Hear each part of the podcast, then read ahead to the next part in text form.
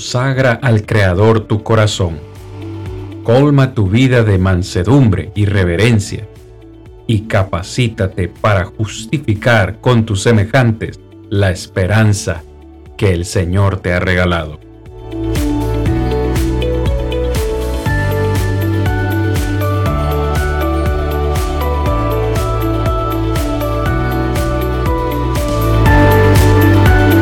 Yo soy Cristian Vargas, evangelista de Plainview Iglesia de Cristo, y este es su programa, Defendamos Juntos la Esperanza.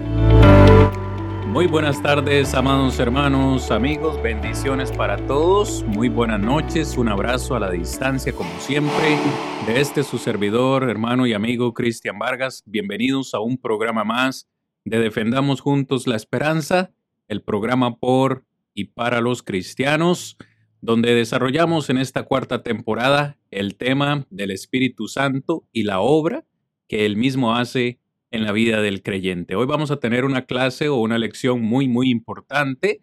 La lección de hoy, hermanos, nos la vamos a ocupar o la vamos a centrar más bien eh, en el tema la obra del Espíritu Santo en la conversión del ser humano. Le damos las gracias a todos por estar en sintonía con nosotros. Quisiera pues darle las buenas noches a nuestro hermano Rodrigo Gamboa de la congregación de Siquirres allá en Limón, Costa Rica, y también dejarle pues que él eh, le salude, le dé las buenas noches.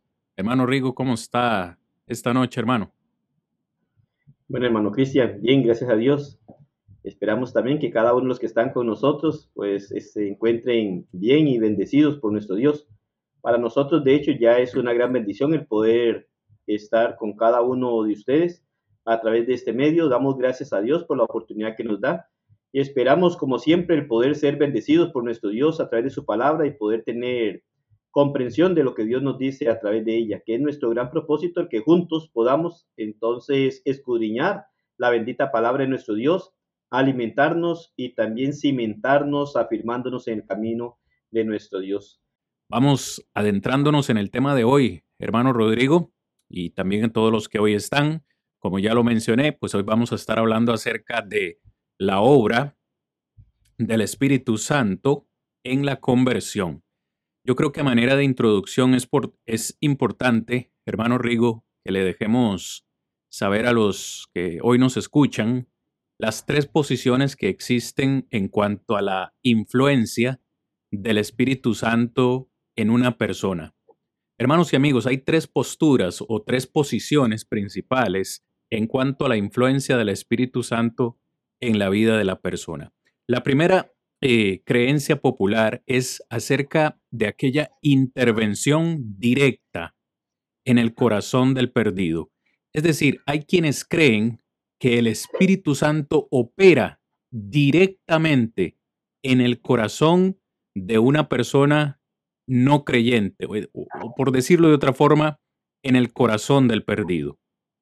La segunda influencia, o la segunda creencia más bien, es que el Espíritu Santo influye u opera eh, no solamente de una forma directa en el corazón del perdido, sino también conjuntamente con la predicación o la lectura de la palabra de Dios.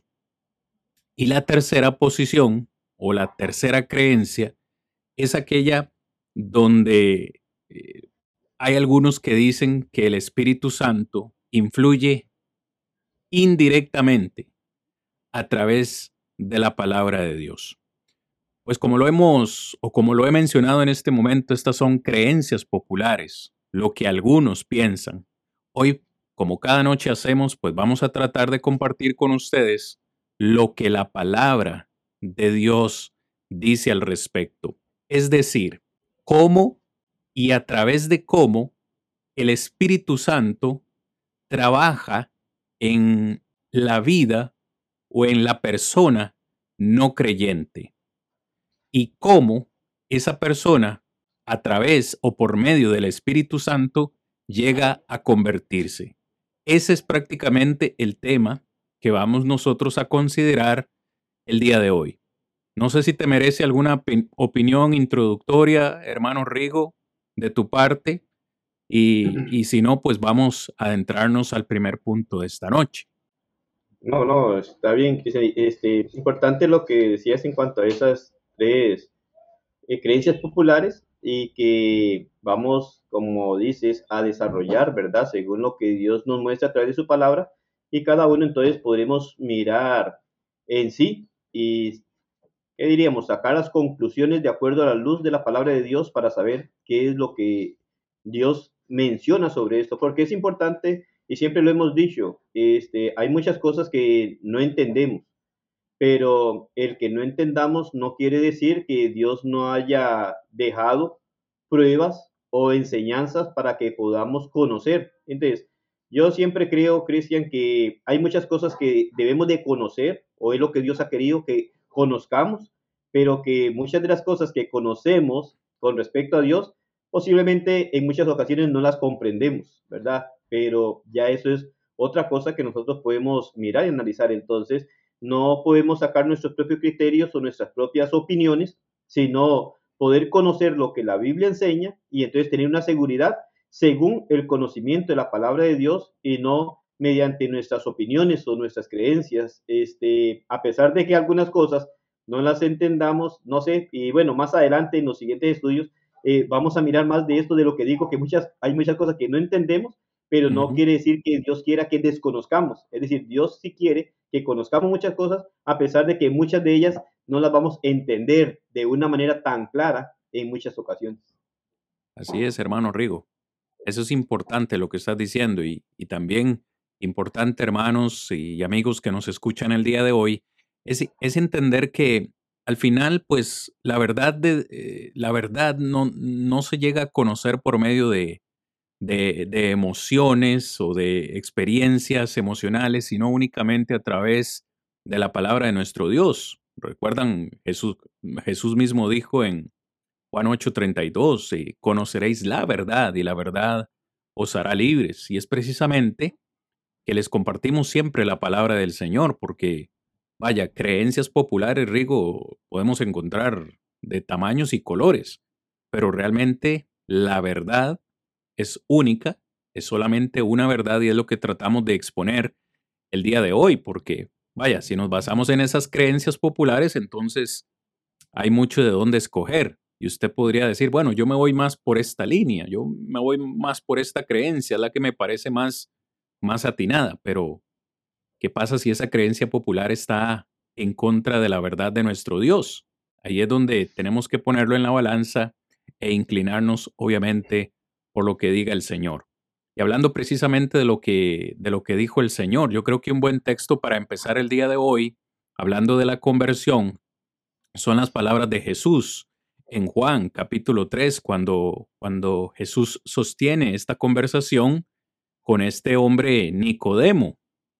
Y en el capítulo 3, versículo 5, Jesús le dice a Nicodemo, usted lo tiene en la presentación, en verdad, en verdad te digo, que el que no nace del agua y del espíritu no puede entrar en el reino de Dios. Fíjate qué importante, hermano Rigo, este texto, porque cuando nosotros hablamos de conversión, cuando utilizamos este concepto, esta palabra conversión, nos estamos refiriendo, hermanos y amigos, precisamente a ese, a ese nacimiento espiritual que cada uno de, de nosotros debe tener para poder entrar, como dice Jesús, en el reino de Dios. No sé, Rigo, si, si sería conveniente en este momento hacer hacer una ilustración, porque aquí estamos hablando de nacimiento. Y Jesús dice eh, que hay que nacer de nuevo. Es lo que le dice, perdón, a, Nicodemo, que es necesario nacer de nuevo. Ahora, para que exista un nacimiento, debe haber primero eh, algo previo, ¿no? Y estamos hablando del nacimiento físico, natural que todos algún, en algún momento experimentamos. Es decir, para que yo un día naciera, mi padre y mi madre tuvieron que tener una relación, en este caso mi padre tuvo que engendrar en, el vientre de mi madre eh, el espermatozoide para que hubiese esta unión con el óvulo, se formara ese feto y finalmente, pues después de nueve meses yo pues naciera eh, en esta tierra. Ahora, cuando hablamos de un concepto espiritual, no es, no es tan diferente. Antes de que haya un nacimiento, debe haber algo que se engendra. En este caso, eh, debe haber una semilla para que produzca un nacimiento, porque acá Jesús, hermano Rigo, eh, está hablando de un concepto muy claro. El nacimiento debe ser del agua y del espíritu. Bien, creo que todos a lo largo de los años, Rigo, hemos entendido que cuando Jesús habla del agua, pues se refiere claramente al bautismo, porque también por ahí hay algunas creencias que luego tal vez tú las puedes compartir con, con respecto al agua, pero lo que no parece ser muy claro en, ese en este contexto es a qué se refirió Jesús con el nacimiento o, o la conversión por medio del Espíritu Santo. ¿Me dejas tus pensamientos, Rigo, por ahí? ¿Qué opinión te merecen las palabras de Jesús y, todo este concepto de nacer de nuevo, cómo se engendra espiritualmente hablando a una persona, cosas así al estilo. ¿Qué me puedes decir, hermano?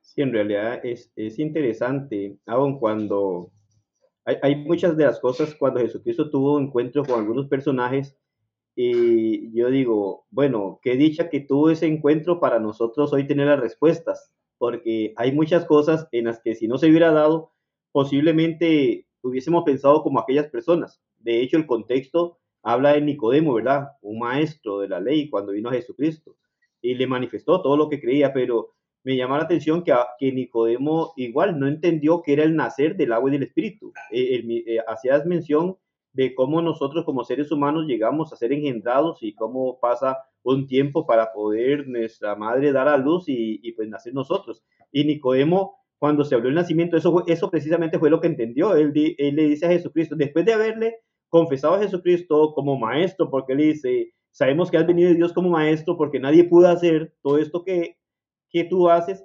Yo miro a Nicodemo como diciendo, me equivoqué con lo primero que le dije al Señor, porque ¿cómo puede estarme hablando ahora de nacer de nuevo? Y él, y él le menciona, ¿cómo puede un hombre nacer siendo viejo? Eh, como señalándose a él, mírame, soy viejo, no puedo entrar en el vientre de mi madre y nacer nuevamente es ilógico, ¿verdad? Entonces, ahí es en donde nosotros empezamos a mirar este, que es tan importante, eh, Cristian y hermanos que están con nosotros, es tan importante comprender esto porque hay dos aspectos que Jesucristo hace ahí. Uno dice, no puede entrar en el reino de los cielos y en el otro que él vuelve a hacer o toca, también dice, no puede ver el reino. Es decir, si no se nace del agua y del espíritu, no se puede entrar, bueno, no se puede ver, mucho menos entrar. Y es lo que Jesucristo le hace ver allí. Entonces, hacías mención también de algunos, algunas que aseveraciones, algunas opiniones que las personas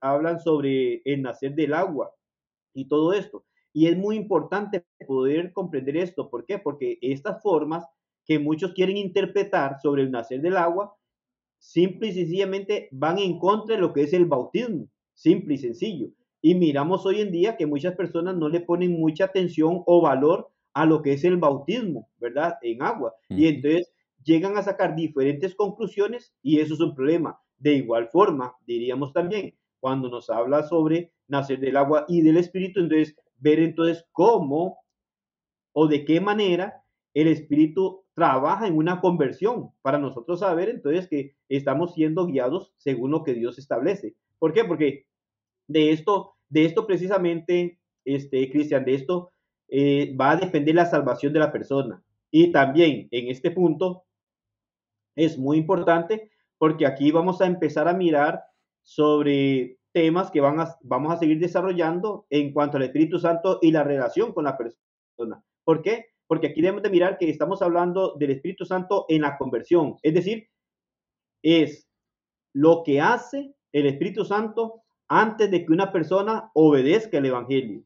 Posteriormente a esto vamos a poder darnos cuenta qué es y cómo es lo que hace el Espíritu Santo después de que una persona ha obedecido el Evangelio. Es decir, está hablando la obra, de, por decirlo así, la obra del Espíritu Santo en el inconverso y la obra del Espíritu Santo en el creyente. Y cuando hablamos de creyentes, de aquel que ha obedecido. Entonces, ahí es en donde nosotros podemos empezar a mirar. Imagínate que hay algunas cosas en donde muchos enfocan la obra del Espíritu Santo y, olvidan el elemento del agua. Hoy en día, Cristian, hoy en día muchas personas hablan hasta, más adelante igual lo vamos a ver, pero hablan sobre el bautismo del Espíritu Santo y todo esto. y, entonces, y dejan por, por aparte lo que es el nacimiento del agua.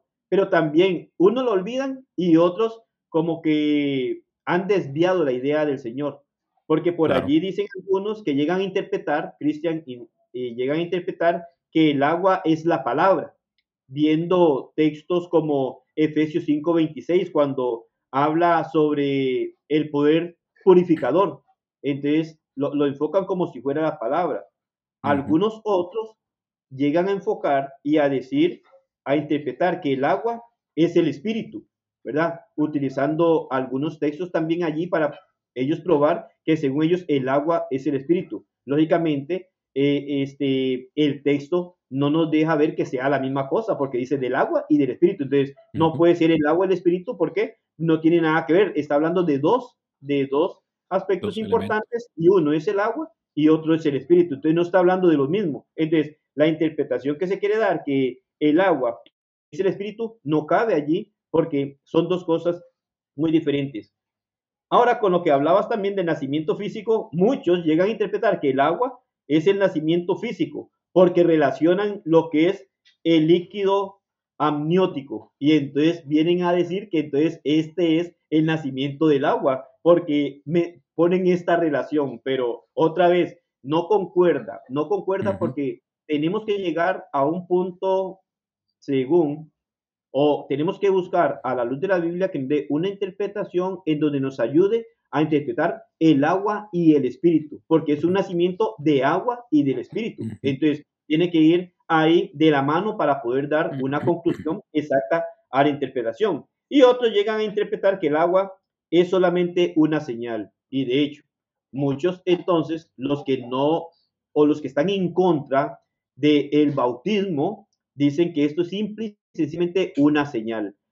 Nosotros entendemos, Cristian, que de alguna forma sí viene a ser una señal, ¿verdad? Una señal en donde se hace una semejanza de la muerte, sepultura y resurrección de Jesucristo según Romanos 6, allí. Pero estas personas no lo enfocan como en un todo de que viene a ser una semejanza, sino únicamente hablan como que es una señal y no hay necesidad tampoco de hasta de sumergir a una persona en agua. Es decir, que el bautismo no es necesario, que simplemente viene a ser como una señal y no tiene nada que ver. Sin embargo, a mí me llama mucho la atención porque él dice, el que no nace del, de agua y del espíritu no puede ver el reino de los cielos. Si el que no nace de agua y del espíritu no puede entrar en el reino de los cielos. Entonces, no es, o por lo menos, no lo miro tan a la ligera para darle una interpretación como estas de estas personas, porque en realidad en estas interpretaciones miro que no se le da el valor de la obediencia a la norma que el Señor está ordenando y entonces de esa manera nosotros tendríamos que ir un poco más allá para ver qué es lo que nos dice las Sagradas Escrituras. En sí, Cristian, son estas algunas de las interpretaciones que nosotros podemos encontrar y que no hallamos como que encaje con lo que Jesucristo está hablando con Nicodemo en Juan capítulo 3. Hermano, y es un excelente comentario el que has hecho esta, esta noche, porque hermanos y amigos que nos escuchan, debemos leer la palabra, creo yo, bien despacio y como bien dice nuestro hermano Rigo, son dos elementos los que menciona aquí Jesús, agua y espíritu. Yo creo que las denominaciones hoy se han centrado mucho en el espíritu. Vamos a decir esto.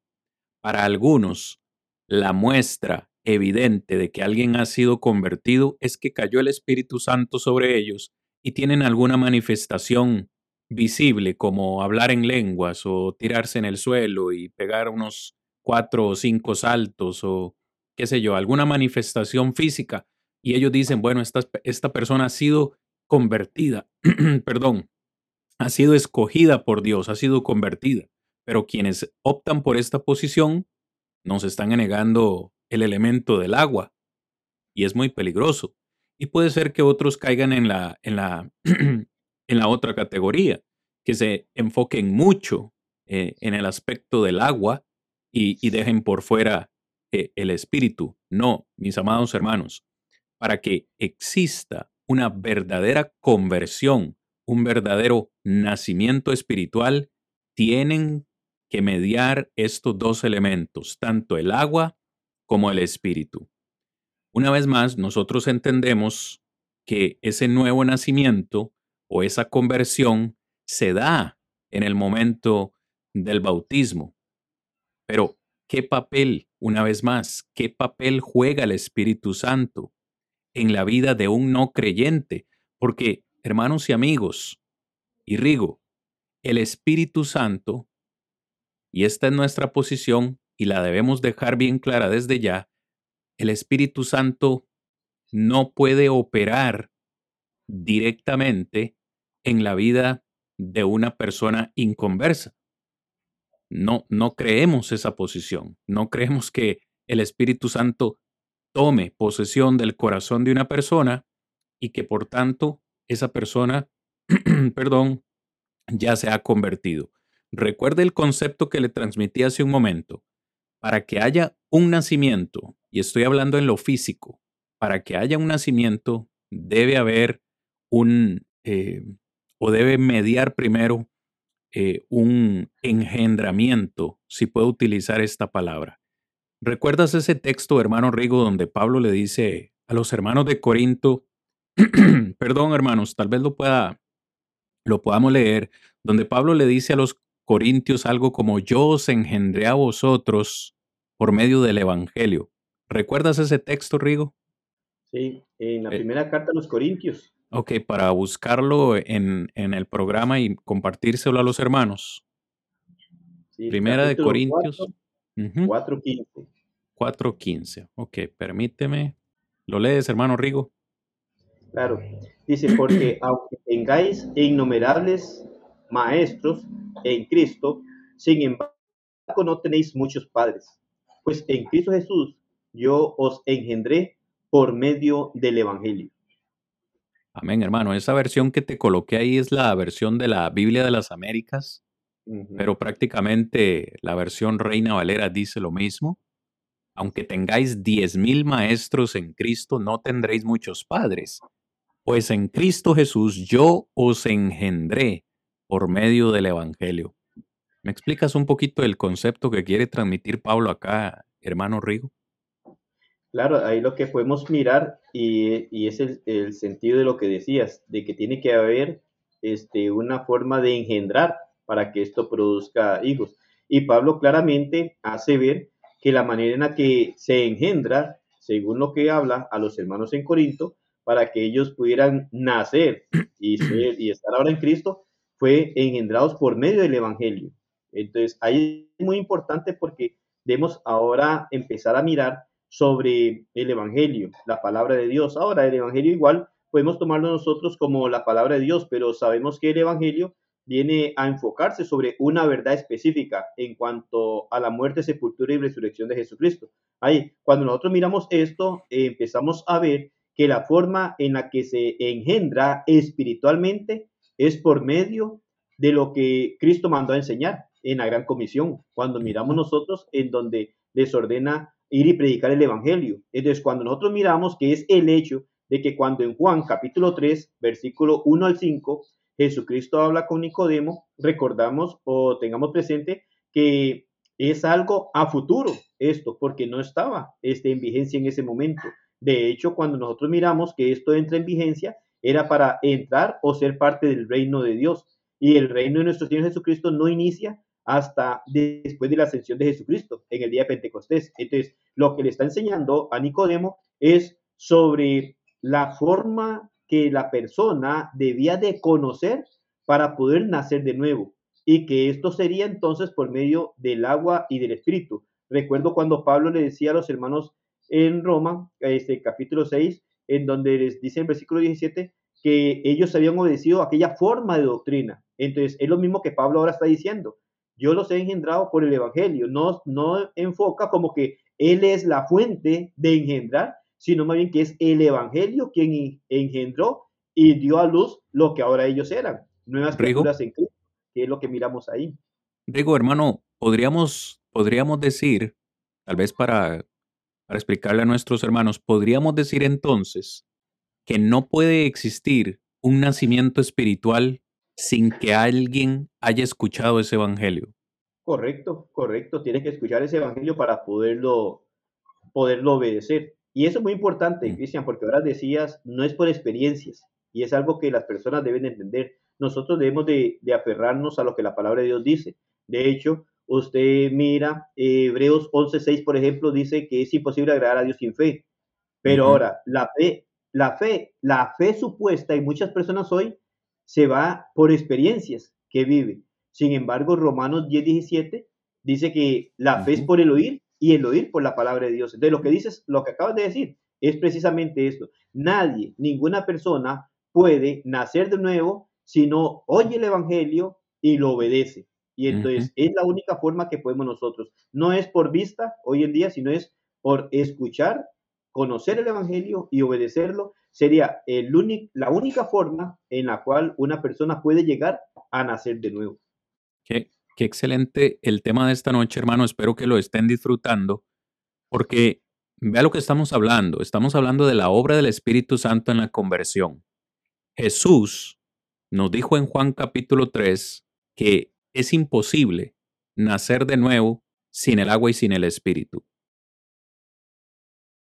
Pablo nos acaba de decir en 1 Corintios capítulo 4 verso 15 que para poder nacer de nuevo necesitamos ser engendrados y que somos engendrados espiritualmente hablando a través del Evangelio. Y ahora Rigo nos está mencionando este texto que para mí es fascinante, de hecho lo quiero también publicar, el texto de Romanos capítulo 10, verso 17, donde Pablo dice, la fe es por el oír y oír la palabra de Dios. Y a mí todo ese contexto me, me encanta, Rigo, porque Pablo justamente está diciendo que todo que el que invocare el nombre del Señor será salvo. Versículo 13. Pero él mismo pregunta, ¿Cómo pues invocarán en aquel en el cual no han creído? Oh, entonces, a mí me engendran a través del Evangelio, pero ese Evangelio yo lo tengo que creer. Pero él mismo pregunta, ¿cómo creerán en aquel de quien no han oído? Entonces me da a mí entender, de nuevo, en base a todo lo que estamos hablando, Rigo, que yo necesito, usted necesita, y toda persona que quiera nacer de nuevo necesita escuchar un mensaje y necesita creerlo, necesita obedecerlo. Y el mismo Pablo pregunta, ¿y cómo oirán? ¿Cómo oirán sin haber quien les predique? Entonces, vemos como todas las piezas del rompecabezas ahora. Yo necesito que se me predique un mensaje, creerlo, obedecerlo, llegar al punto del el bautismo. Y aquí yo creo que ya nos estamos adentrando, hermano Rodri, un poquito en el concepto de lo que es el espíritu. Porque si nosotros leemos la escritura una vez más, sabemos que se necesita agua, agua para la salvación. Y esa agua únicamente puede, puede eh, representar el bautismo. Todos los ejemplos de conversiones en el Nuevo Testamento, cada uno de esos ejemplos me dio el agua. Recuerdo en este momento las palabras de Pedro allá en la casa de Cornelio. ¿Cómo podemos nosotros impedir el agua a estos que han recibido el Espíritu Santo igual que nosotros? Por cierto, ese texto se viene para la lección de la próxima semana. Siempre me gusta hacer spoiler, hacer anuncio, eso se viene la próxima semana. Pero la pregunta debe ser hecha, Rigo, otra vez, ¿cómo interviene el Espíritu Santo en el momento del bautismo o en el momento de la conversión de una persona. ¿Qué papel juega el Espíritu Santo en la conversión? ¿O de qué forma interviene el Espíritu Santo en el momento del bautismo? Ya hemos dicho que debemos ser engendrados. Eh, específicamente Pablo dice el Evangelio. Podríamos decir, Rigo, que ese Evangelio, vaya, si puedo utilizar la ilustración, Rigo, porque yo, espero que todos los hermanos me lo, me lo comprendan esta noche. ese evangelio o esa palabra sería la simiente que debe ser sembrada en el corazón de una persona. Yo creo que esto es algo que nos, nos enseña la Biblia, en los evangelios y en otros textos, textos que tal vez quieras eh, tocar con nosotros. Si recuerdas alguno, algún texto en particular que nos, que nos diga que la palabra es la simiente o la semilla, hermano Rigo. Sí, claro, este, y, es, y es algo importante cuando dice la simiente, eh, debemos de entenderlo en ese concepto de la semilla, ¿verdad? Que es, que es sembrada. Entonces, e, es muy importante poder mirarlo en ese sentido, y no, no de una forma directa, que el Espíritu Santo llega al corazón de la persona, sino más bien que Él va a hacer su trabajo, y este trabajo nos muestra la escritura que es por medio de la palabra. Aún podemos mirar en Mateo capítulo 13, cuando nos habla de, de lo que nos menciona en cuanto a lo que es el sembrador, también cuando nosotros vemos que nos hace mención y también donde nos enfoca qué es lo que el sembrador salió a sembrar, que es interesante poder mirarlo y analizarlo para nosotros darnos cuenta, porque habla que el sembrador sale a sembrar la semilla, ¿verdad? Pero el mismo Jesucristo también hace mención de, esto y menciona precisamente qué es la semilla y qué es lo que nos interesa a nosotros en el versículo 19 de Mateo capítulo 13, porque en Mateo 13 y 19 dice, voy a leer el versículo 19, dice, a todo el que oye la palabra del reino y no la entiende, el maligno viene y arranca lo que fue sembrado en su corazón. Este es aquel en quien se sembró la semilla junto al camino. Nos habla de esa semilla.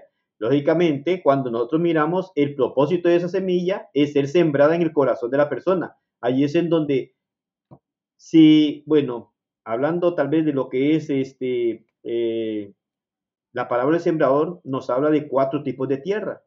Hay una tierra fértil que va a producir y va a dar lo que Dios espera que dé las otras va a tener algunas dificultades que van a ahogar y no van a permitir que la semilla germine, otra que las aves se la van a llevar, pero el punto es que esa semilla se va a colocar y donde se pretende dejar es en el corazón de la persona para que la persona pueda obedecer esto. Cuando miramos esto en ese sentido, podríamos decir, bueno, ¿Qué es lo que se está colocando en el corazón de la persona para que ésta sea movida a obedecer? No es el Espíritu Santo en sí, sino la palabra. Entonces el Espíritu Santo va a trabajar por medio de la palabra para que esta persona llegue a obedecer. Hay algo importante tal vez de ir enfocando, Cristian, en cuanto a esto, y es que cuando miramos estas partes, por ejemplo, del inicio de la creación, de antes de que la iglesia existiera, comprendiendo también la promesa que Jesucristo le hizo a los apóstoles, debemos de comprender que en el primer siglo aquellos apóstoles enseñaron la palabra, sí, enseñaron la palabra, pero enseñaron la palabra siendo inspirados por el Espíritu Santo. Es decir, esa palabra inspirada fue la que llegó al corazón de las personas y algunos obedecieron. Ahora, cuando nosotros miramos esto, entonces miramos lo que eran el Espíritu Santo inspirando a los apóstoles y dando la verdad de Dios. Hoy en día no están los apóstoles, pero de igual forma tenemos lo que el Espíritu les reveló a ellos, que ahora no son los apóstoles los que dicen lo que estaban recibiendo en revelación.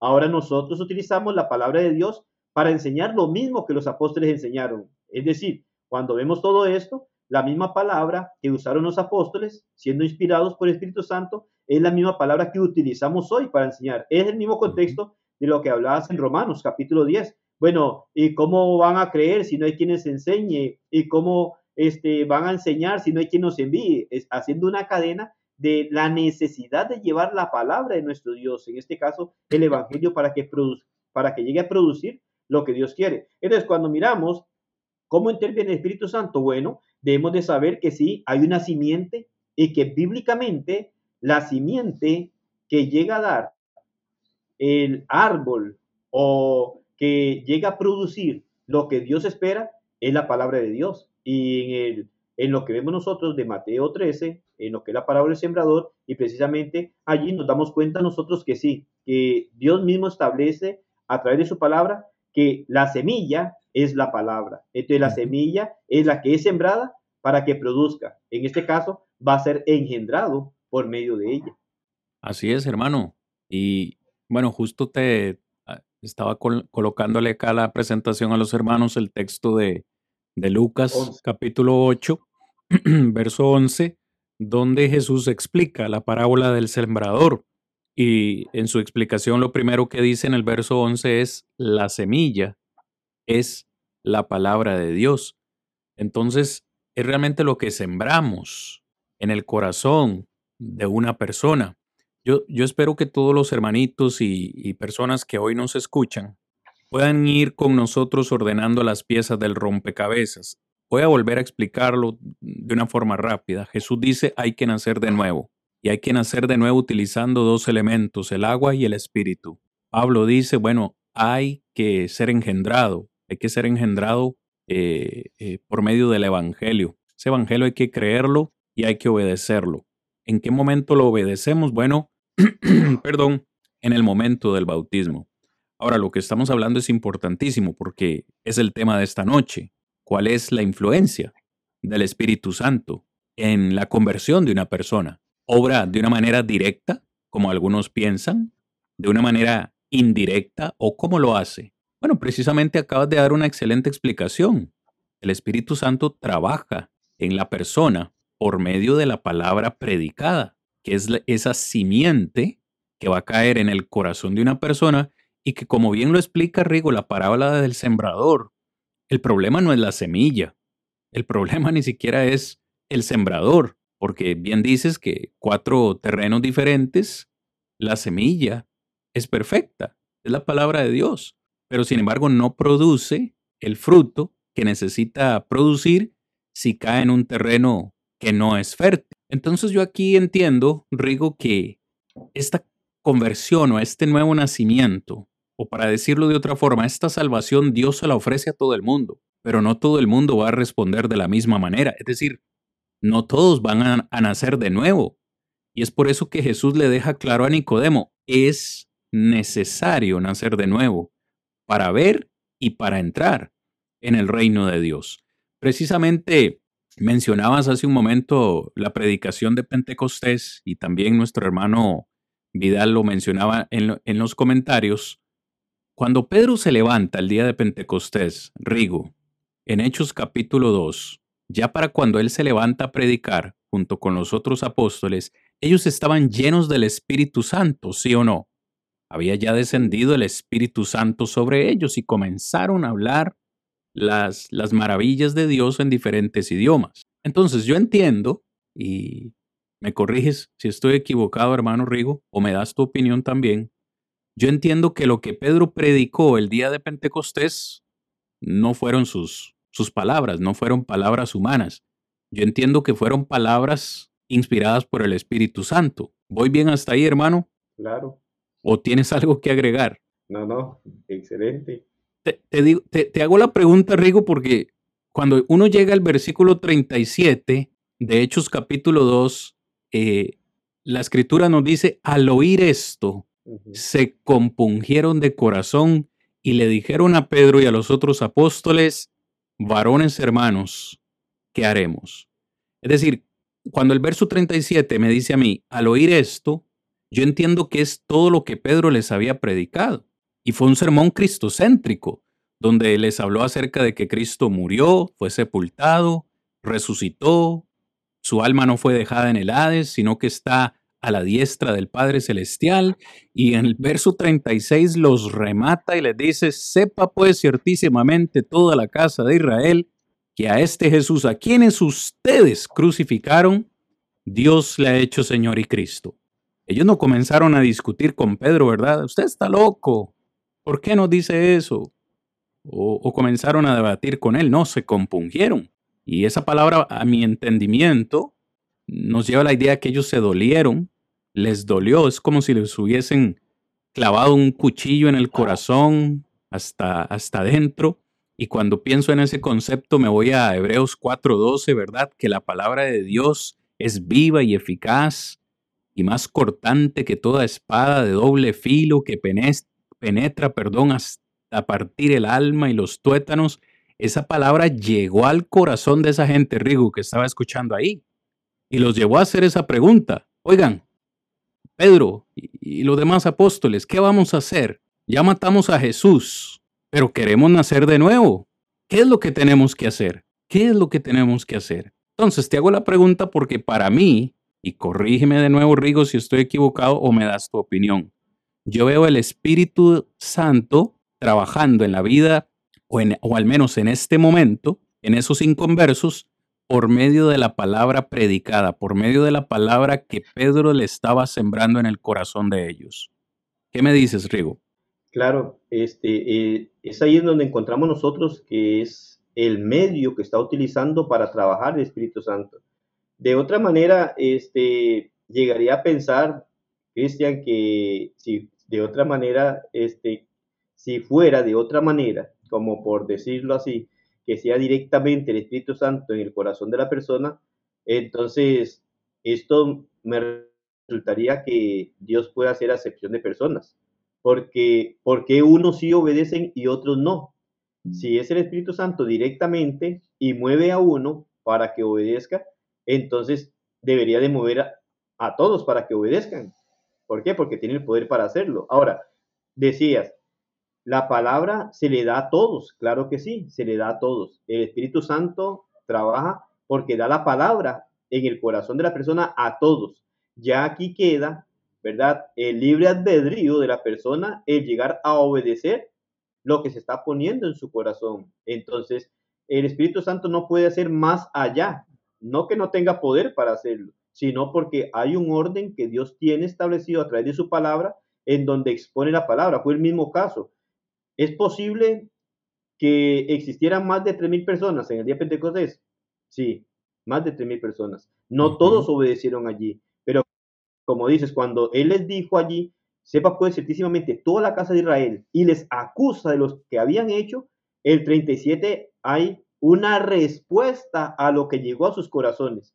¿Qué fue lo que le llegó a sus corazones según el contexto? La palabra, porque ellos estaban hablando siendo inspirados por el Espíritu Santo. El versículo 4 claramente dice que Pedro habla siendo lleno del Espíritu Santo. Entonces, al estar lleno del Espíritu Santo, está hablando lo que el Espíritu Santo le está diciendo que hable, ¿verdad? En ese sentido. Cuando miramos eso, entonces, todo el contexto desde el versículo 11 en adelante, empezamos a mirar ya el 14, cuando empieza a exponer el, el apóstol Pedro, en el versículo 14 claramente, él dice, ¿verdad?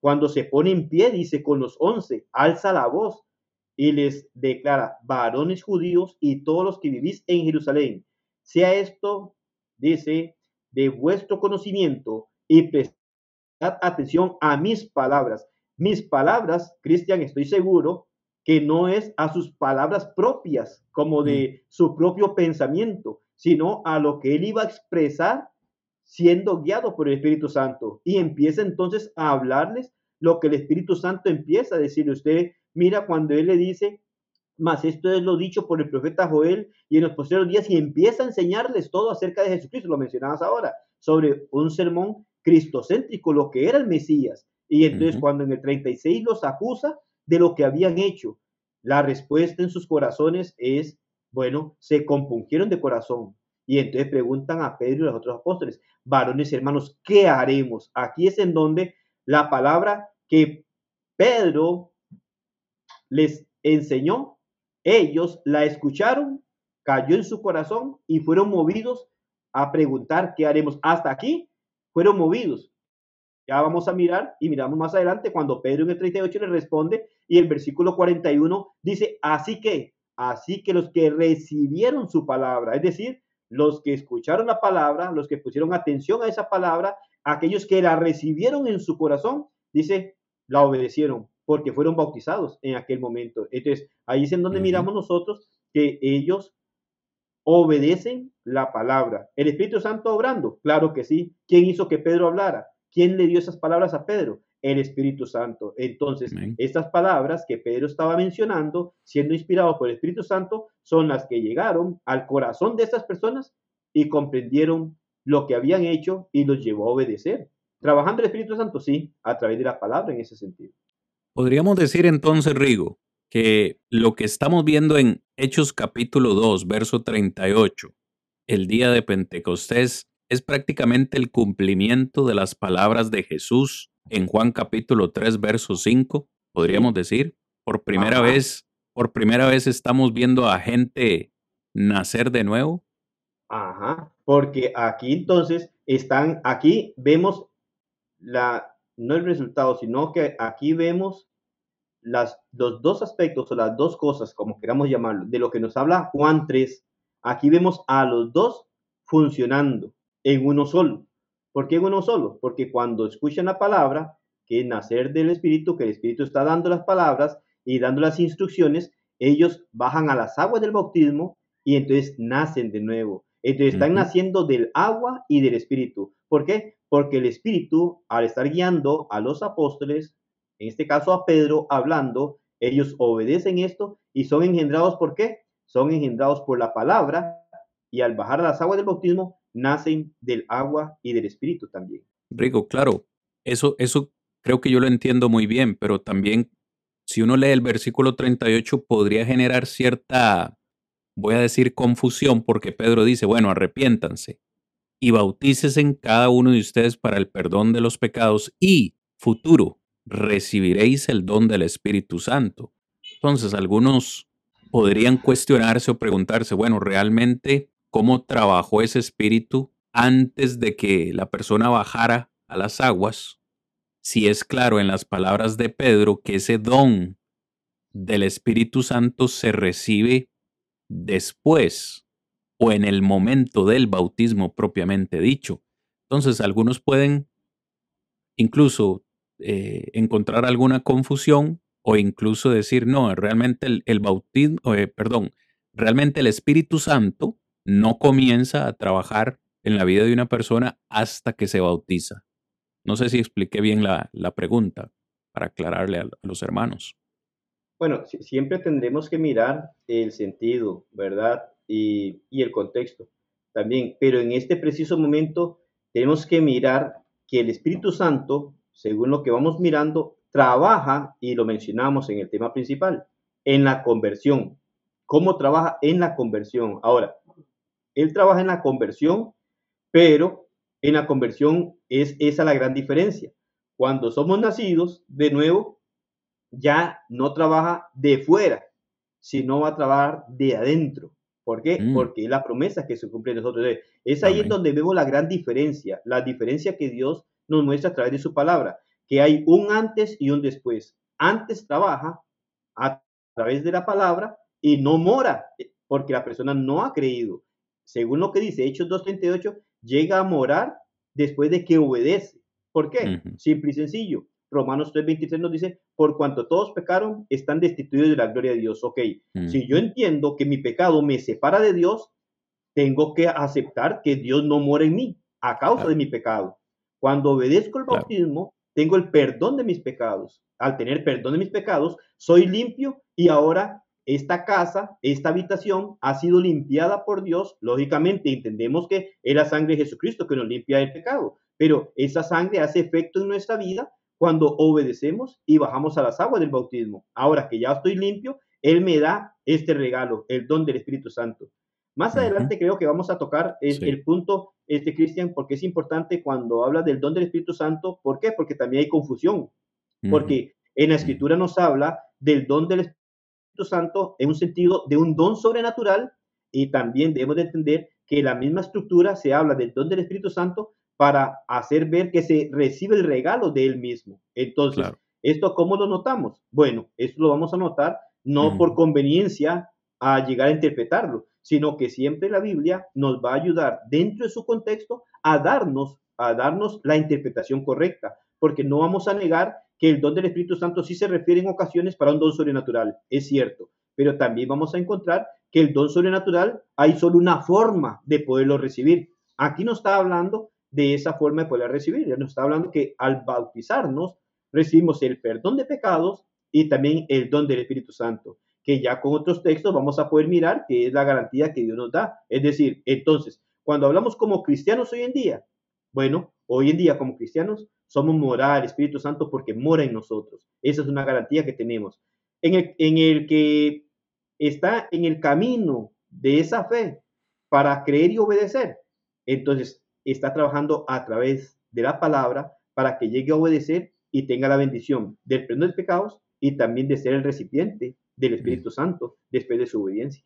Eh, excelente comentario, Rigo. Y de nuevo, para todos los hermanos y amigos que hoy están con nosotros, yo realmente eh, estoy disfrutando este tema en demasía y estoy aprendiendo realmente, aunque no lo crean, porque ahora que le escucho al hermano Rigo hablar, trabaja desde afuera y trabaja desde adentro. Me ponía a pensar yo, hermano Rigo, bueno, entonces el Espíritu Santo realmente, aunque es Dios, como ya lo vimos, y es todopoderoso, no puede hacer el, el trabajo solo en la vida de una persona. ¿A qué me refiero con esto? Voy de nuevo al ejemplo de Pentecostés. Como bien dices, ahí habían más de 3.000 personas todos los que estaban allí oyeron el mensaje de Pedro, pero no todos lo recibieron. Es por eso que el texto que leías o que mencionabas, así que los que recibieron su palabra, esa, esa, palabra o esa expresión me da a entender que los que estuvieron dispuestos a aceptar la predicación de Pedro, llegaron al punto de ser bautizados, es decir, llegaron al punto de nacer de nuevo. Pero no todos los que estaban allí obedecieron las palabras de Pedro. Es decir, el Espíritu actuó por medio de la palabra predicada en estos tres mil. Pero esos tres mil tuvieron que tomar una decisión. No fue que el Espíritu Santo inmediatamente operó en ellos o los salvó automáticamente. No, entonces veo que el ser humano también tiene una parte que hacer. Y esa parte es tomar una decisión. Por eso de nuevo Jesús le dice a Nicodemo es necesario nacer de nuevo. Ahora, esos tres mil que recibieron el Espíritu Santo como un don, también tuvieron de ahí en adelante, Rigo, que seguir tomando decisiones. ¿Cuáles fueron las decisiones inmediatas que yo veo? Perseveraron en la doctrina de los apóstoles, en el partimiento del pan y en las oraciones. Es decir, tomaron la decisión de, de, seguir, en una comunidad cristiana.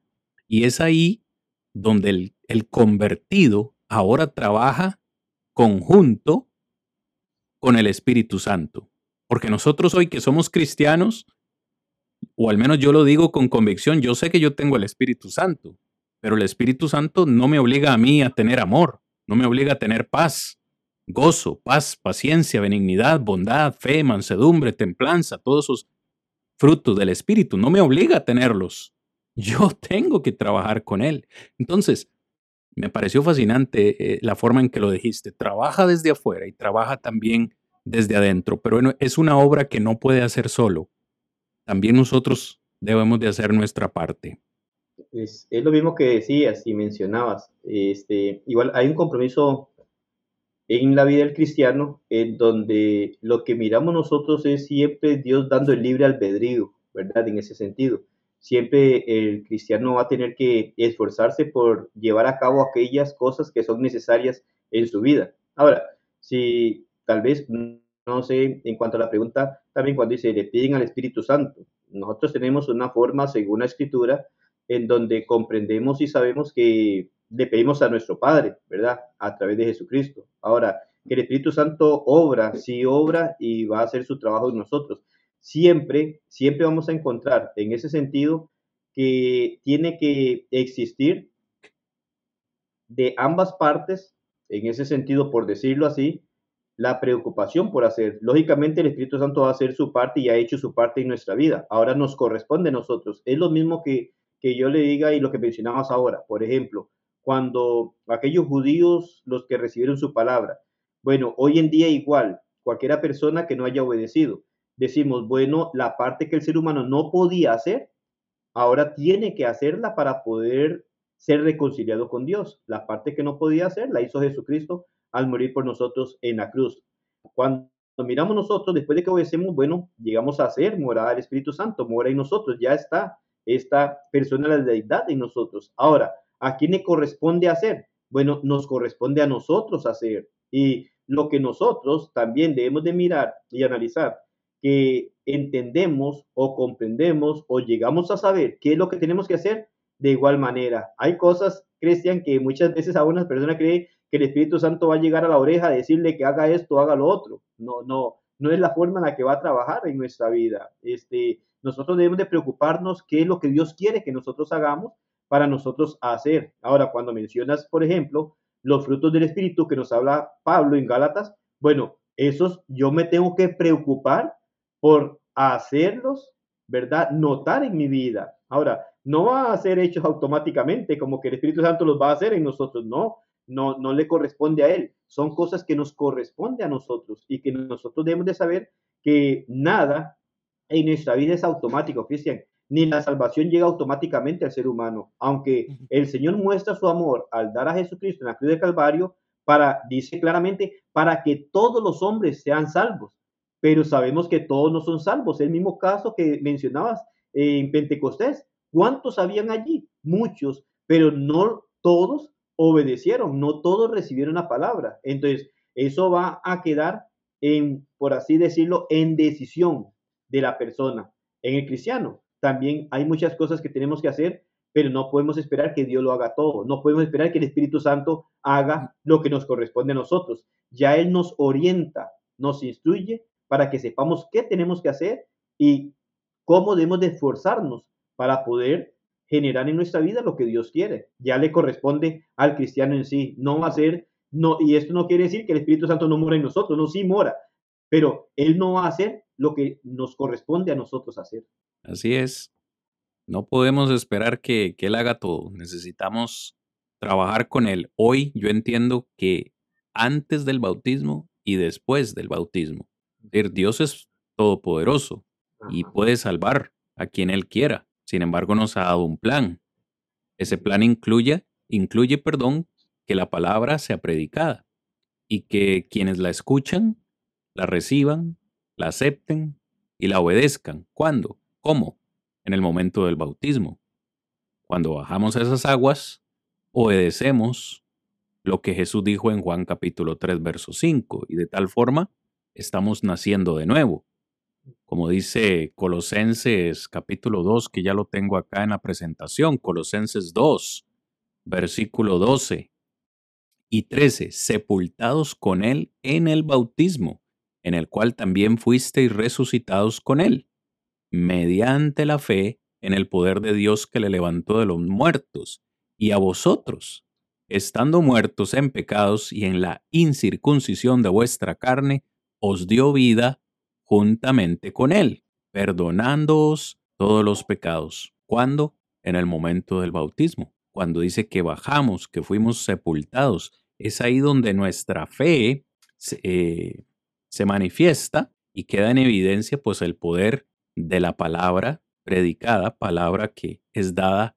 por el Espíritu Santo. Bien, bien decía Rigo, bueno, en ese tiempo los apóstoles predicaron inspirados por el Espíritu Santo. Obviamente ellos no tenían la Biblia completa como la tenemos nosotros. Es decir, Pedro no utilizó hebreos o, colosenses e, en esa predicación porque todavía no, no estaban escritos, pero utilizó lo que tenía a mano, la profecía de Joel, y a través de esa profecía se llevó su predicación y la, y la llevó hasta Cristo y fue suficiente para que la gente de ese tiempo pues creyera. Esa semilla o esa simiente, esa palabra, no ha perdido poder, es la misma, porque predicamos el Evangelio de Cristo. Muy bien, ha sido un importantísimo tema el que hemos tenido hasta ahorita. Muy bien, muchísimas gracias a todos los que nos acompañan. Nos vamos a ir a un ligero receso de cinco minutos para tomar agüita y pues regresamos con la segunda parte del programa. Hermanos, con permiso. Muy bien, mis amados, estamos de vuelta con ustedes gracias a las 15 personas que están conectadas hasta este momento con nosotros por compartir este episodio, el cual pues creo que nos ha motivado a todos. Es excelente conocer de la palabra del Señor y en este tema tan importante de la obra del Espíritu Santo en la conversión de una persona. Antes de, anudar nuestro estudio y volver a, a lo que ya tenemos preparado, Hermano Rigo, por aquí teníamos una pregunta eh, de nuestra hermana Lady Arevalo. La voy a leer textualmente. La pregunta ahora, hermano, es, ¿qué tal cuando el cristiano se retira o simplemente no anda conforme debe de ser como cristiano? Entonces, igual el Espíritu Santo ya no mora en uno, ¿cierto? ¿Qué podríamos contestar a esa pregunta, hermano? Para resumirla o decirla en otras palabras, ¿qué pasa cuando un cristiano se aparta de la fe y se va para el mundo? ¿Deja el Espíritu Santo de morar en esa persona o simplemente deja de trabajar en esa persona? ¿Tienes alguna respuesta, Rigo? Bueno, creo que igual más adelante en el estudio se va a tocar sobre el punto, pero este, recordando Efesios 4:30 y viendo el contexto de Efesios 4:30 en cuanto a una vida no agradable a Dios, este, Pablo lo que dice, no contristáis al Espíritu Santo que mora en vosotros. Entonces, allí es en donde miramos nosotros que lo que hacemos es contristar al Espíritu Santo. Ahora, Dios, yo creo que Dios es el que puede, de una manera, por decirlo así, directa, saber, saber en qué condición está la persona, y hablo en qué condición en el sentido de que si esta persona se retira y no va a volver, o sea, qué, qué es lo que hace Dios o cómo lo hace o en qué momento si, si, si fuese el caso, en qué momento dejara de morar. Porque lo que miro yo, por lo menos quizá no sé, igual me dirás, pero lo que miro yo, según Hechos 2.38, es que el Espíritu Santo este, es dado en el momento, ¿verdad?, del bautismo. Entonces, si yo pienso que el Espíritu Santo sale, entonces, bueno, para volver a regresar tendría que volverse a bautizar, porque es, es, lo que miro en Hechos 2.38, que Dios lo da y lo da en el momento que yo obedezco en el bautismo. Entonces, después de allí, sí me da orientaciones la escritura del cuidado que yo debo tener con el Espíritu Santo que mora en mí, porque en diferentes ocasiones, no solo Efesios 4:30, sino que también en la carta a los Corintios, el mismo eh, apóstol Pablo hace ver y, y, exhorta al cristiano diciendo, no sabéis que sois templo del Espíritu Santo y que el Espíritu Santo mora en vosotros.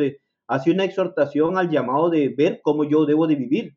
¿Verdad? Porque soy morada del Espíritu Santo. Entonces, cuando miro esto, lo que sí veo es que lo que se hace es contristar.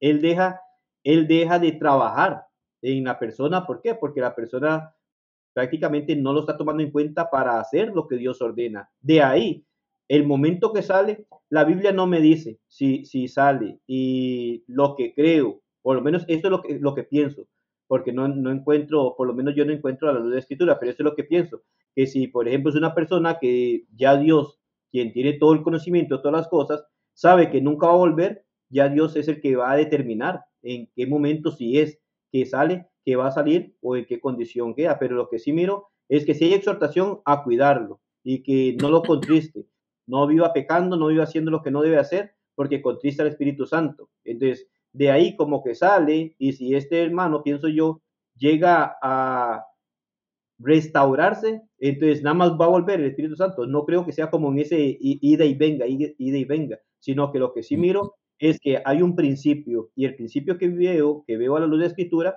es que el principio es que cuando yo obedezco y soy bautizado, tengo el perdón de pecados y recibo el regalo que Dios me da, que es el Espíritu Santo.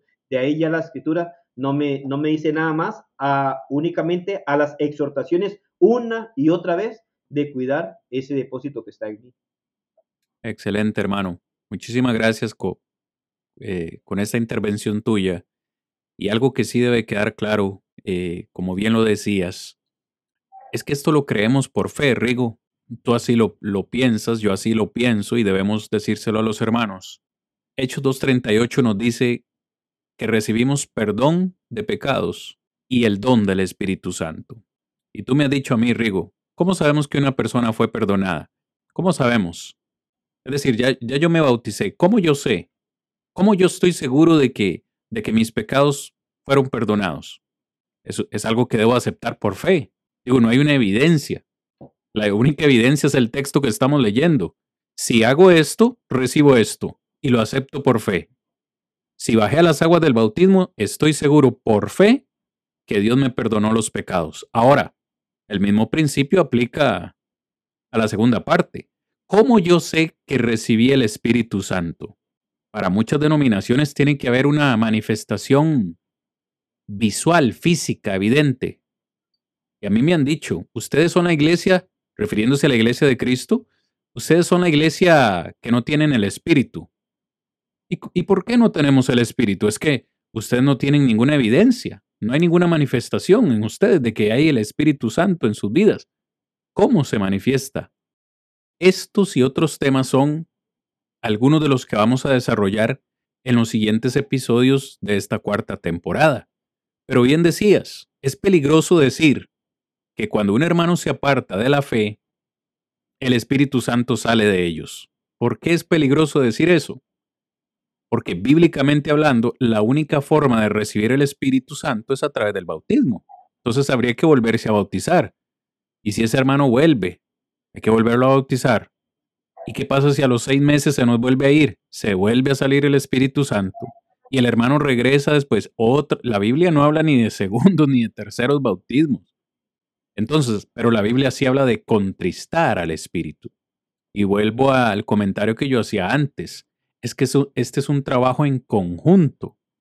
El Espíritu Santo no me puede agarrar del pelo, no me puede agarrar de las orejas y obligarme a hacer lo que yo quiera, porque Rigo, así sería muy fácil. Yo creo que todo el mundo sería, todo mundo sería salvo.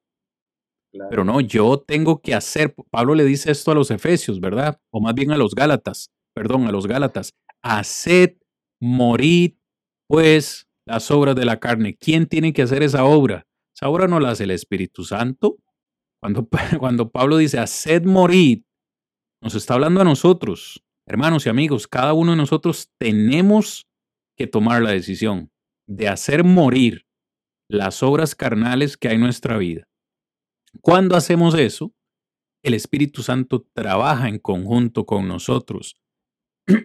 Perdón, y es aquí donde yo quería, este es el siguiente texto que vamos a utilizar en la, en la clase de hoy, para enlazarlo con esta respuesta que estamos haciendo. Jesús dice a sus apóstoles en Juan capítulo 16, verso 7, pero yo os digo la verdad, os conviene que yo me vaya, porque si no me voy, el consolador no vendrá a vosotros. Esta palabra consolador es del, del griego, perdón, paracletos, que prácticamente traduce a un intercesor o a uno que es llamado al lado de otro para ayudar. Escuche, para ayudar. ¿Qué es el Espíritu? Un intercesor que nos es dado para que esté al lado nuestro para ayudarnos, no para hacer toda la obra, no para hacernos o santificarnos automáticamente, que es una obra que nosotros necesitamos hacer. Y este versículo 8, que es el que vamos a utilizar para el siguiente punto, Jesús dice, y cuando el Espíritu venga, convencerá al mundo de pecado, de justicia y de juicio. Note que esta palabra convencerá es del griego y traduce culpará. Convencer es culpar al mundo de pecado. Escuche, el Espíritu Santo entonces convencerá o culpará al mundo de pecado. De eso queremos hablar. ¿Cómo lo hace? ¿Cómo el Espíritu Santo convence al mundo de pecado? Yo creo, Rigo, no sé si sería conveniente eh, mencionar esto, pero aquí algunos también caen en algunos puntos calvinistas, como, como me han dicho a mí, que la salvación no se pierde has escuchado eso, Rigo? La salvación no se pierde. Me han dicho a mí, porque no se puede perder lo que nunca se tuvo. Escuche cómo me han dicho a mí, no se puede perder lo que nunca se tuvo.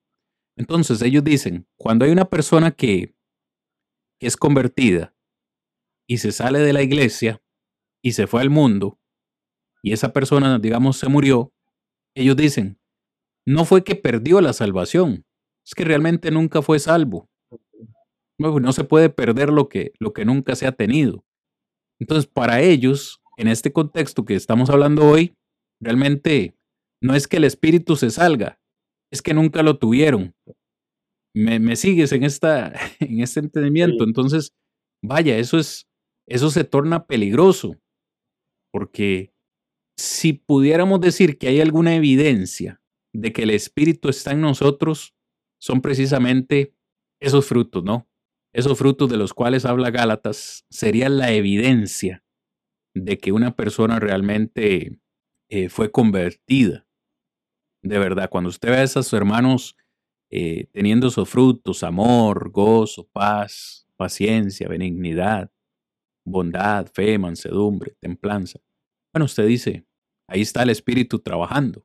Si no los ve en la vida de un cristiano, no, no estamos diciendo que no esté, simplemente que por alguna razón esa persona no está dejando que el Espíritu Santo trabaje con, conjuntamente con él.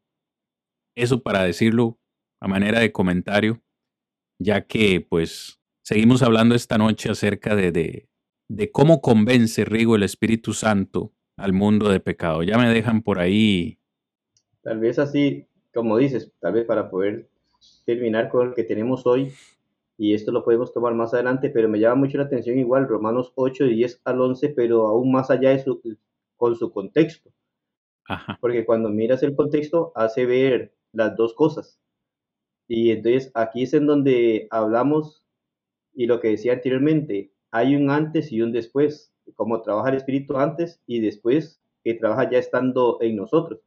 El contexto nos habla y hace énfasis en lo que es las obras o el vivir conforme a la carne o vivir conforme al espíritu. Entonces, un cristiano, siendo fiel, por llamarlo fiel, que está yendo constantemente, pero puede estar yendo constantemente y está dando más frutos su carne que el espíritu. Tenemos que mm. luchar contra los deseos de la carne y entonces y llegar a satisfacer los frutos del espíritu para luchar a favor de ellos. Entonces, es un sentido como que va a prevalecer en la persona por el que trabaje más, ya sea por la carne o por el espíritu. Entonces, ahí es cuando encontramos nosotros que Pablo en Efesios 4:30 habla de contristar, porque lógicamente si nos inclinamos más a la carne, estamos delegando nuestra responsabilidad de trabajo conjunto con el espíritu y entonces ya es en donde lo contristamos y lo que hacemos es más bien vivir de una manera no agradable delante de Dios. Así es, claro. Y es que, de nuevo, Rigo, quisiéramos hacer esto breve, pero vaya, es que surgen los surgen las ideas, porque realmente vemos que esto es una lucha, es lo que Pablo le dice a los Gálatas. Mira, el cristiano está en una lucha.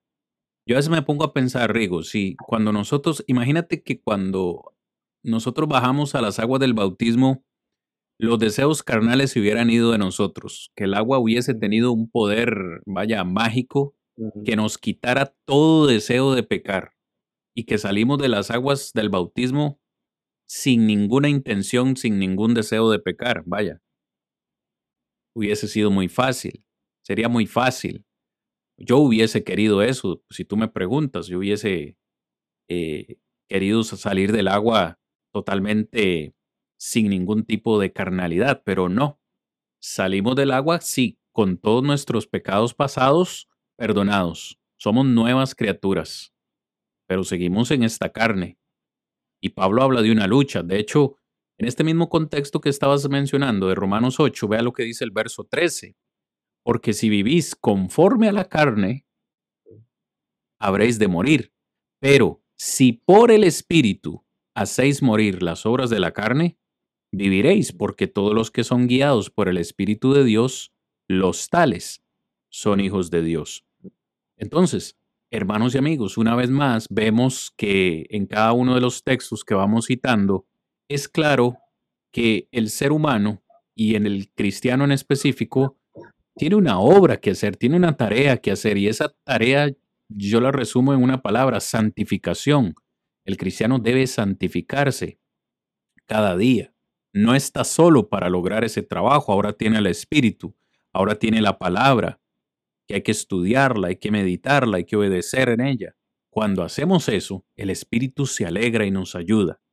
Pero si yo soy un cristiano que nunca leo la palabra, nunca me congrego, eh, no me preocupo en lo absolutamente en, nada en lo espiritual, pues el Espíritu Santo no va a decir, vea, este, este Rigo que es perezosillo, voy a ayudarle un poco y, y comienza a hacer todo el trabajo por Rodrigo. No, Rodrigo tiene que trabajar junto con el Espíritu. Cristian tiene que trabajar junto con el Espíritu. Y eso, hermanos, aplica para cada uno de los que hoy nos están escuchando, a trabajar juntos con el Espíritu. Ok, vamos a leer este último texto, hermano Cambronero, porque necesitamos avanzar con la lección de hoy. Me dice capítulo 16, verso 14. Vamos a ver. Dice, el espíritu del Señor se apartó de Saúl y un espíritu malo de parte del Señor le atormentaba. Me voy a devolver un poco, hermano, para ver cuál era su pregunta. Ok, dice mi querido hermano Rigo, en el caso de Saúl, no preciso el pasaje donde dice que el espíritu había salido eh, de Saúl. Hermano Rigo, no sé si tienes algún comentario para el hermano Cambronero. Nos está citando entonces Primera de Samuel 16, verso 14, donde el texto dice que el espíritu del Señor se apartó de Saúl y un espíritu malo de parte del Señor le atormentaba. ¿Qué contexto podemos hablar ahí? ¿Qué le podemos responder al hermano? Lo, único, que puedo ver, igual como decías, digamos, son, son algunos puntos que hay que considerar. Le voy a decir así rápidamente por lo que puedo mirar en el contexto y que es una condición diferente a la que estamos hablando hoy en día. Estamos hablando directamente que el Espíritu Santo es recibido por el bautismo, ¿verdad? En el creyente. Entonces, es muy diferente lo que está ocurriendo allá. Ahora, yo hacía mención en un sentido de que no sé, en donde solo Dios sabe y conoce el corazón de la persona y si le puede retirar este don porque ya conoce que es una persona que no va a regresar a sus pies. Eso no lo sé, es una, únicamente una apreciación. Pero en el caso de Saúl, si yo miro el capítulo 15 y todo el capítulo 15, eh, Saúl había perdido toda bendición de parte de Dios por haber desobedecido. Samuel le había hablado este, a Saúl, de, este, le había manifestado la gran necesidad de ir a Amalek y destruir todos los amalecitas y todo lo que había allí. Cuando este, Dios vio que hizo lo contrario, el mismo profeta le habla de parte de Dios y le dice que por qué no ha hecho lo que Dios había ordenado. Él quiere excusarse diciéndole, que hizo como Dios le dijo y que más bien había rescatado al rey y a lo más gordo para sacrificarlo. Versículo 15, este, capítulo 15, le hace ver el profeta diciendo de qué se complace Dios, este, del holocausto, sacrificios, y él le hace ver que se complace que se obedezca su palabra. Del 16 en adelante, el profeta le hace ver a Saúl lo que Dios le quitó. Aún le quitó el reinado, eh, había sido ungido, le, le quitó la bendición, y cuando en el capítulo 16 muestra esto, es la consecuencia de la desobediencia que había hecho este hombre y que ya había arrastrado, según el capítulo 15, había arrastrado que había perdido toda bendición de parte de Dios. Entonces, no pudo recuperar más este su reinado, no pudo recuperar más lo que Dios le había dado. Y entonces, en base a ese contexto, es lo que yo puedo mirar en cuanto a esto. Y qué es lo que le ocurre al rey. Había sido ungido por parte de Dios, este, había sido puesto por rey, había sido ordenado por Dios para que hiciera algo, pero si leemos el capítulo 15 nos damos cuenta paso a paso, después del versículo 16, lo que Samuel le manifiesta a Saúl de todo lo que perdió. Y dentro de todo lo que perdió, aún perdió esa gran bendición, que es lo que nosotros podemos mirar hasta donde yo veo, así rápidamente por el contexto que conozco, de que el versículo 14, cuando dice el Espíritu de Jehová se apartó de Saúl, es porque había perdido ya por desobediencia a Dios todo lo que Dios le había dado. Si lo miro en ese punto, lo puedo mirar con respecto al cristiano hoy en día. En el gran día, el juicio final, el Espíritu Santo que Dios ha dado como garantía para ser hechos hijos de Dios, no va a ser el respaldo para aquel que se ha apartado del camino después de haberlo obedecido o de haberlo recibido como regalo de Dios. Entonces, va a depender de nosotros y era lo que dice Romanos capítulo 8 en su contexto, que de una u otra manera estamos en esta tierra después de haber recibido el Espíritu Santo que muere en nosotros y vivimos o para la carne o para el Espíritu. El gran día del juicio final, la diferencia la va a ser si hemos vivido alimentando la carne y satisfaciendo los deseos de la carne o trabajando en conjunto con el Espíritu para que respalde nuestra salvación en el gran día del juicio final. Es lo que puedo mirar en comparación con lo que ocurre con Saúl y lo que puede ocurrir con el cristiano. Ahora, en Saúl no nos dice cómo recibía, eso había sido ungido, no se dice que recibía este, el Espíritu Santo o el Espíritu de Dios de alguna forma diferente, sino había sido ungido, había sido señalado por esto, pero perdió. Al perder lo que Dios le había dado, yo diría que por allí va el enfoque de que el Espíritu se aparta de él porque ya no era reconocido como el escogido de Dios por haber desobedecido lo que Dios había ordenado. Claro. Eh, y no, y, le agradecemos mucho la pregunta al hermano Cambronero y también a todos los hermanos que nos preguntan siempre en nuestros episodios, porque el programa es para ustedes, claro está. Eh, por supuesto que tomamos el tiempo para responder cada una de las preguntas y, el hermano Rigo pues ha dado una excelente respuesta. Yo lo que agregaría, hermano Rigo, y también para todos los que nos escuchan es, recuerden hermanos que en esta temporada estamos hablando de la obra del Espíritu Santo en la vida del creyente. Para decirlo de otra forma, la obra del Espíritu Santo en el Nuevo Testamento. ¿Por qué decidimos hacerlo así? Porque la obra del Espíritu Santo es muy amplia. Es decir, el Espíritu Santo también trabajó en el Antiguo Testamento. Y el texto al cual hace referencia el hermano, pues es un texto del Antiguo Testamento. Y Rigo, según yo entiendo, según yo entiendo, probablemente eh, esté equivocado, no sé qué piensas, pero antes de la venida del Espíritu Santo, en Hechos eh, capítulo 2, yo entiendo que el Espíritu Santo no moraba dentro de una persona. Es lo que yo siempre he entendido. De hecho, Jesús cuando habla con ellos, con los apóstoles, cuando les da la promesa del Espíritu Santo, les dice, vosotros le conocéis porque está con vosotros, pero estará, y hablando de la promesa, estará en vosotros. Entonces, cuando nosotros leemos ese texto de, Samuel y que el Espíritu Santo se apartó, no dice que salió, no salió de Saúl, simplemente se apartó. Yo entiendo que el Espíritu de, Dios trabajó en estos hombres, pero no necesariamente era, de una manera interna dentro de ellos. ¿Cómo haya trabajado? Pues como bien dices, hay cosas que no sabemos. Pero es lo que yo siempre he entendido.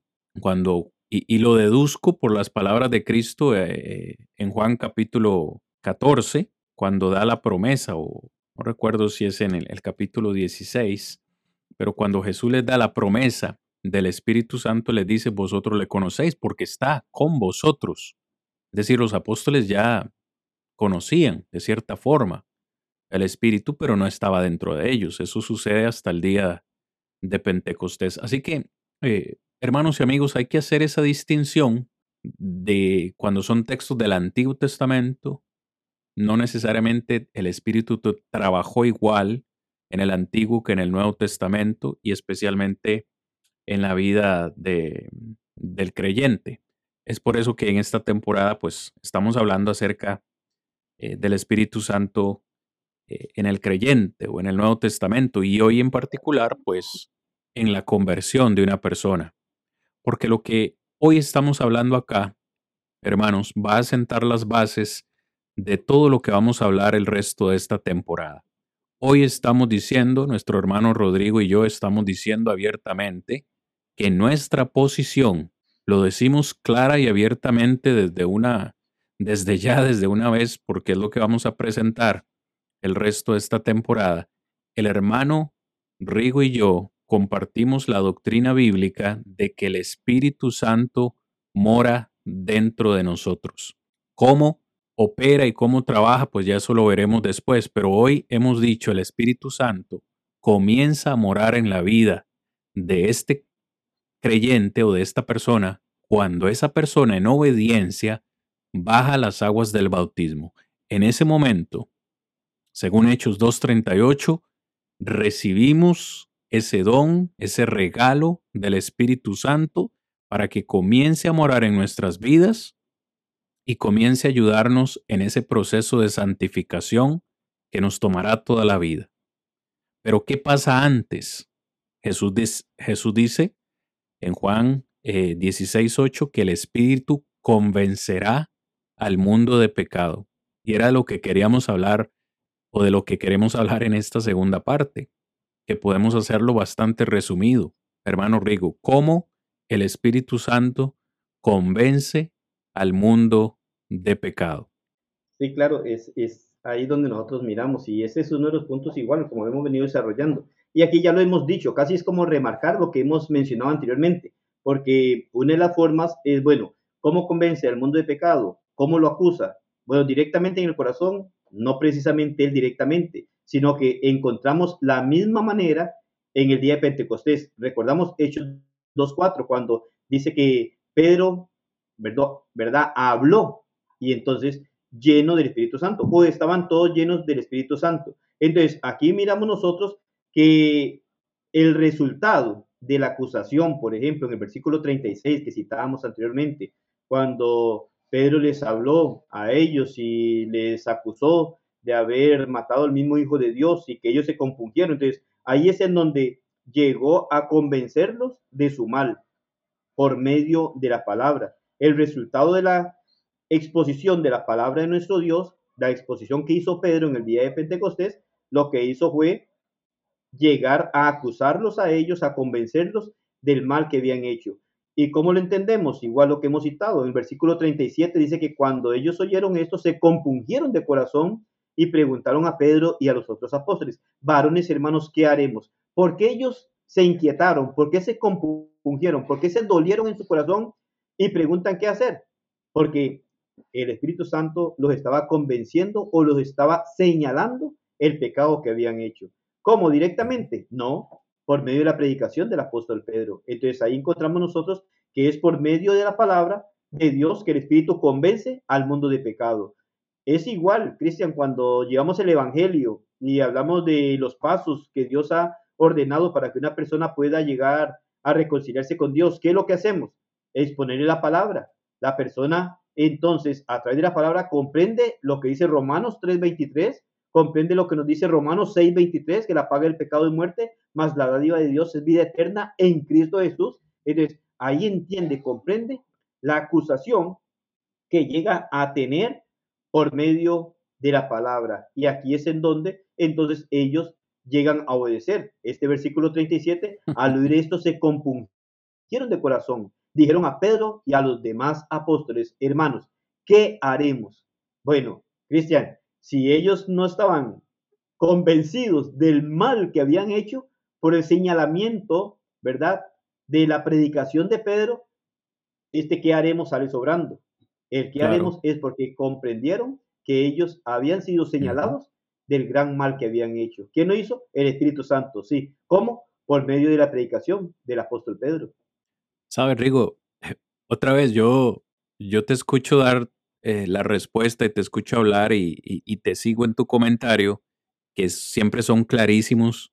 Yo siempre hago las cosas más difíciles, las explico bien difíciles, tú siempre lo, lo explicas bien fácil, pero escuchándote hablar me venía a la mente la figura de Saulo de Tarso. Yo me pregunto si en algún momento Saulo de Tarso se sintió pecador, porque Luego, cuando le escribe a Timoteo, él se reconoce como el primero de los pecadores, pero en el momento que él perseguía cristianos, los llevaba a la cárcel e incluso consentía en la muerte de ellos, como en el caso de Esteban, él pensaba que rendía un servicio a Dios. Yo no siento que él se, se sintiera un pecador. Sin embargo, luego viene Ananías en Hechos capítulo 9, que él lo, relata luego en el capítulo 16, que Ananías le dice, ahora pues, ¿por qué te detienes? Levántate y lava tus pecados, invocando su nombre. Eh, hay que rescatar esa frase, me parece muy importante. Yo me pregunto si Saulo de Tarso dijo, lavar pecados. Eh, ¿Cuáles pecados? Soy pecador en serio, en serio tengo que arrepentirme de algo que, y, si ese, y si es algo que es, se reconoció pecador y fue bautizado. Saulo de Tarso, el gran hombre que hoy conocemos como el apóstol Pablo, tuvo que reconocerse pecador y bajar a las aguas del bautismo. Entonces, otra vez, como bien decías, hermano, ¿en qué momento el Espíritu Santo nos convence de pecado? En el momento que se nos predica la palabra, en el momento que, que esa palabra nos redarguye y nos dice, hemos actuado mal. Como bien citaba Romano 3:23, todos hemos pecado y estamos destituidos de la gloria de Dios. Ok, yo soy un pecador, necesito dar ese paso, necesito obedecer el plan de Dios, necesito reconocer que mis pecados han creado una pared, un muro de separación con mi Creador. Entre tanto yo no entienda eso, la palabra va a ser ineficaz en mi vida. Y hay muchos hoy en día que usted les predica y les puede predicar una, tres, cinco veces y no te obedecen o no, no, no le obedecen a Dios, perdón. Y yo sé que a ti te ha pasado, Rigo, a mí me ha pasado. Eh, le predico a una persona por una X cantidad de tiempo y no se convierten. Y luego llega otro predicador dos, tres años después, cinco años después, y les predica lo mismo que tú les predicaste y en ese momento obedecen. Y uno podría pensar, ah, entonces el, el problema era yo. No, no, el problema no era yo, es que esa persona ahora sí está dispuesta a obedecer. En el momento que nosotros les predicamos, pues no estuvieron dispuestas.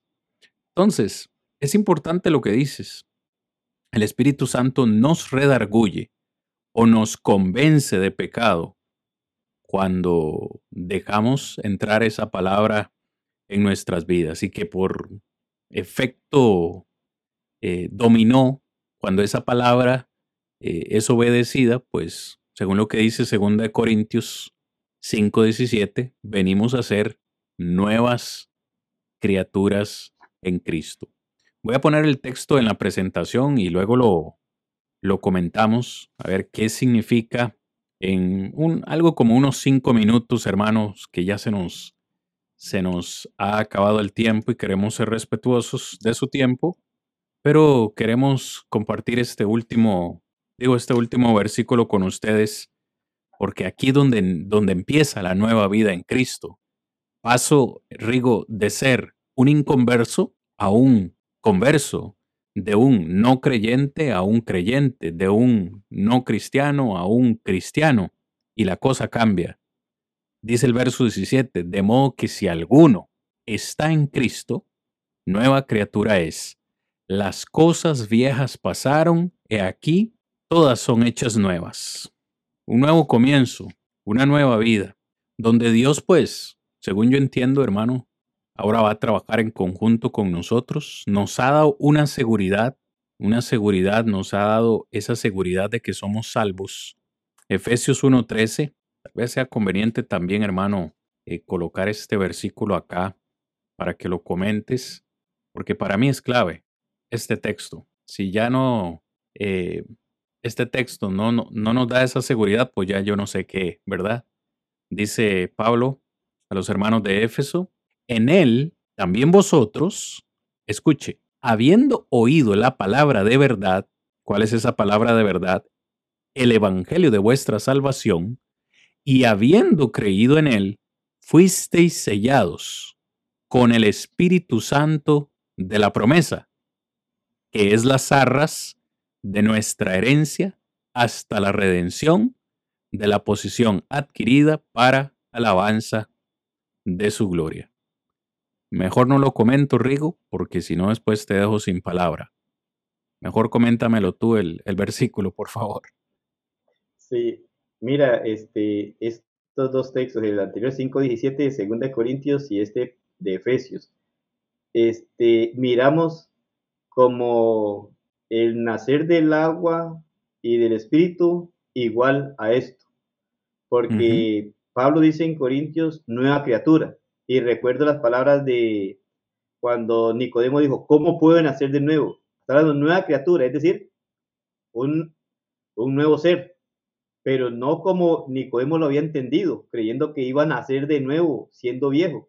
Pero sin embargo, Cristian sí nace de nuevo siendo viejo, pero no entrando en el vientre de su madre, ¿verdad? Sino que nace de nuevo y cuando nace la persona, cuando nacemos, es por medio del bautismo. Pero ahora, ¿Cómo yo sé que debo de ser bautizado? Por lo que el Espíritu Santo me dice a través de su palabra. Y entonces ahí llego a ser una nueva criatura. Es lo que entonces Pablo ahora dice en Efesios 1.3, claramente allí donde nos hace ver de qué nacemos, de dónde nacemos y cómo es el resultado, en donde somos obedientes a la palabra de Dios. Ahora, ¿cómo conocemos la palabra de Dios? Porque el Espíritu Santo inspiró a aquellos hombres y hoy tenemos esta palabra porque el Espíritu Santo trabaja por esa palabra. Entonces, ahí es en donde llegamos a obedecer, somos nueva criatura, recibimos el Espíritu Santo como garantía de nuestra salvación, de ser hechos hijos de Dios, de ser reconciliados con Dios. Entonces, ahí miramos nosotros las dos cosas, por así decirlo, como llamamos, por no sé cómo decirle, pero las dos cosas que Juan habla, y Jesucristo habla en Juan 3, nacer del agua y del Espíritu. Fácilmente se entiende que del agua es el bautismo, pero ahora, esa es la parte que debe llevar la persona. Pero ahora, ¿cómo llega la persona a entender que necesita el bautismo? Por medio de la palabra predicada, se da cuenta que necesita ser sumergido en las aguas del bautismo para nacer de nuevo y entonces ya tener la semejanza de la muerte, sepultura y resurrección de Jesucristo, nacer y ser ahora una nueva criatura, tener la reconciliación con Dios por la obediencia a la palabra, es decir, al Evangelio, y recibe el sello de garantía que es el Espíritu Santo, que ya no opera de afuera, sino opera de adentro. Ah, oye, digo opera, pero teniendo en mente lo que decíamos, de una manera en conjunta, es decir, nunca va a operar solo, sino que va a operar conjuntamente con nosotros porque tenemos que trabajar juntos para lograr lo que Dios quiere que exista en nuestra vida. Qué episodio, Rigo. Vaya, qué excelente episodio hemos tenido el día de hoy. El tiempo siempre nuestro mayor enemigo, pero sin embargo creo que ha sido bastante provechoso todo lo que hemos hablado el día de hoy. A manera de conclusión, para todos los que hoy estamos reunidos, creo que sería muy importante decir que la Biblia, la palabra de Dios, en ninguna parte nos da algún ejemplo de que el Espíritu tiene una intervención directa en el corazón del pecador antes del bautismo. Eso debe quedar claro. No hay ningún solo texto en la Biblia que nos muestre una intervención directa en, la vida de, de una persona pecadora. Quiero decirlo, o más bien leerlo textualmente, a manera de conclusión, esto que tengo en mis notas, hermanos. La salvación la realizan Dios, Cristo y el Espíritu, haciendo cada uno su parte. No recibimos la salvación sino hasta que nuestra fe, la cual proviene por la palabra, nos mueve a corregir una relación con Dios que estaba rota. Dejamos la vida de pecado y comenzamos una nueva vida en el momento del bautismo, teniendo como base la fe en la sangre de Jesús y el poder de Dios para resucitarnos. Después de ahí, podremos andar en vida nueva gracias al mismo poder que Él mostró al levantar a Jesús de entre los muertos. Y esas son las palabras de conclusión que tenemos para ustedes en esta noche. El Espíritu Santo no trabaja solo. Necesitamos todos juntos trabajar con Él. Gracias a todos por habernos acompañado el día de hoy. Gracias a todos por sus comentarios eh, por sus preguntas. Créannos, una vez más, que no nos son molestas sus preguntas para nada. Estamos siempre dispuestos a responderlas y, nos agrada. Les esperamos la próxima semana, donde vamos a hablar, pues, otro tema muy, muy importante con cada uno de ustedes a la misma hora y por los mismos canales que ya tenemos. Rigo, palabras de despedida, mi hermano.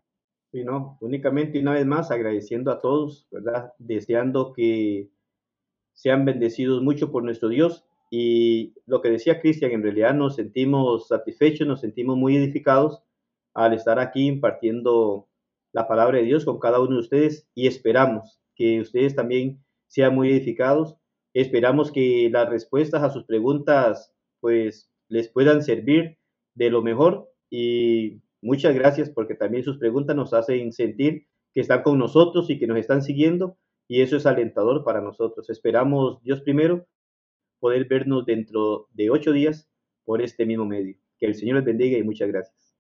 Les esperamos, hermanos, la próxima semana, donde se viene tema importante, el bautismo en el Espíritu Santo. De eso vamos a hablar la próxima semana. ¿Qué tiene que decir la Biblia acerca del bautismo en el Espíritu Santo? Sin más por el momento, hermanos, muchísimas gracias y buenas noches a todos. Con permiso. Cosas más nobles son las que busco hoy. Ya voy pronto hacia Él, pronto gozoso y fiel. Cristo llama y salva hoy. Yo me río.